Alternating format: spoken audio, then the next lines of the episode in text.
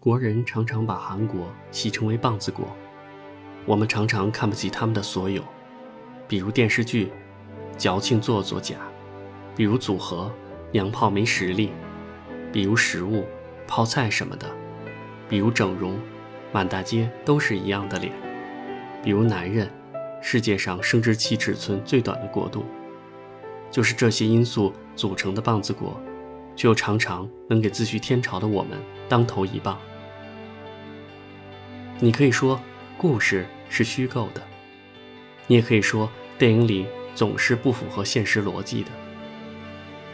但是如果说没用的虚假的事物还要去花人类最宝贵的时间去创造，是不是太奢侈了？电影就是这样，现实的反应加艺术的加工。会有化学的反应。片子里的主人公就是现在最流行的小人物。如果一定要用一个名词来给他下个定义，应该是智障。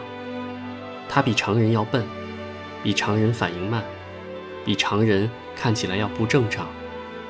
可他身上分明有比常人更多的东西。对其他人，他有礼貌，随时鞠躬都准备着，还带着微笑。在看到小孩子有生命危险的时候，立马急救；对相依为命的女儿，全身心的付出，把爱都给他；甚至对刚认识还打过自己的狱友、监狱科长，都能挺身相救。在这些方面，他比我们要做的要好得多。想想我们的人，还记得那十八名路人吗？还记得一个名字叫做小月月的吗？自诩正常人的我们，最后。连一个我们都看不起的所谓的捡破烂的老太太都不如，这样子的社会有什么资格去嘲笑、去怒骂、去轻视其他人呢？想起了一则公益广告，是要为老年痴呆证明。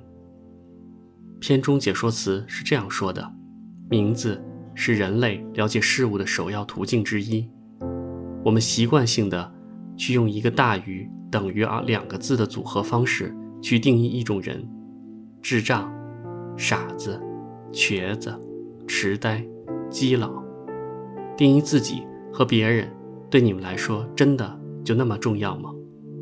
还是怕别人不知道你极力区分的意图？如果有一天，你或者你的家人生命中出现一场意外，你也会选择用这些词语来自称或者称呼你最爱的人吗？我们一直都在感叹，现在的女孩都被家里人宠着，养出公主病。那天朋友在一起的时候也在讨论。我说，想想也是，如果是自己的女儿，我也想把我的所有给她。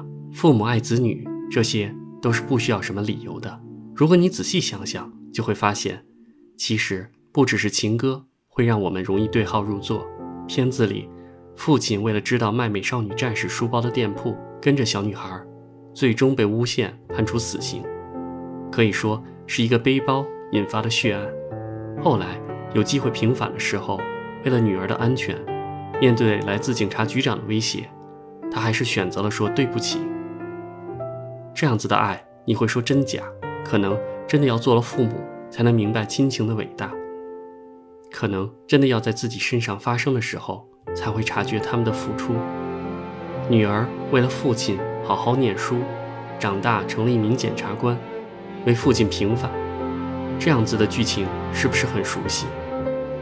我们经常能听说身边是某某人为了长大能给家人治病，选择了学医，这样的反哺是真实的体现。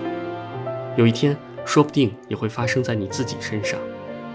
片中除了亲情，还有的就是友情。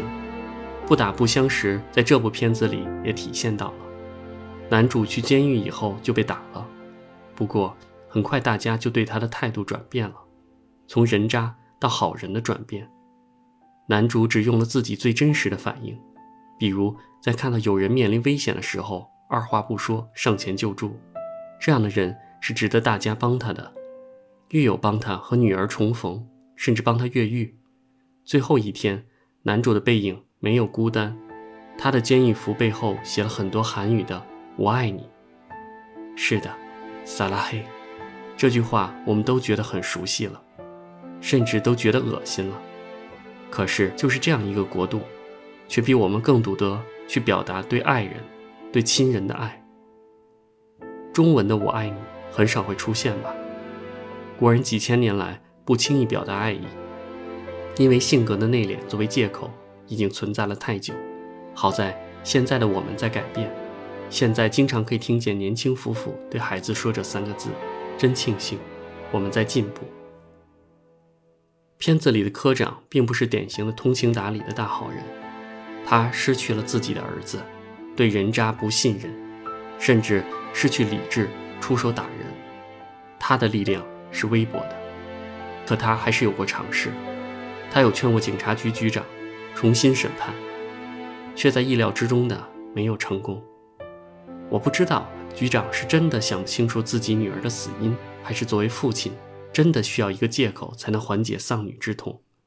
后面的威胁看到的是一种权力的完胜。本来已经饱尝失去子女的痛苦，却拿同样的痛苦去达到自己的目的，这样子的压力施加，屈服成为了必然。我们也常常能在深夜新闻上看见一个案例。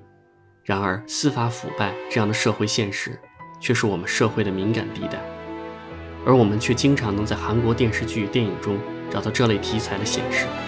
想想，如果我们拍了这样子的电影，强大的广电总局应该会让你禁掉吧？也许要把这样的话题搬上银幕，需要我们的下几代才能做到。礼物一直都有着属于它特殊的意味，黄色背包是父亲的承诺。纸箱子是科长给好人的回报，就是这样的一部毒药电影，可以算得上是什么都像是假的韩国人给国人的年度大礼。他们的电视剧常常让我们的小女生哭得梨花带雨，他们的选美小姐长着一样的脸，他们还在跟北韩打冷战，就是这样一个国度，他们的人民，他们的文艺工作者根本不用跟咱们的第一夫人一样用时尚感征服国人。他们选择了东方人独有的细腻，一点一点拨开你的心，让你留下致青春都不曾让你留下的泪水。他们写的故事，让你擦干泪水之后有打电话回家问候的冲动，而不是跟某电影一样，一个人说致我们不朽的青春，一个人只想回他一句你神经病吧。这样子的电影，是棒子国送给我们的礼物，丝毫不避讳，丝毫。没有让我们有防备的机会，就这样讽刺着我们这么多破译的口碑片。倘若有一天，我们也能拍出这样的电影，是不是在提醒我们，属于东方大国独有的气质才会真正被找回？那时候，才是我们送给祖国、送给真正永垂不朽的烈士的一份厚礼。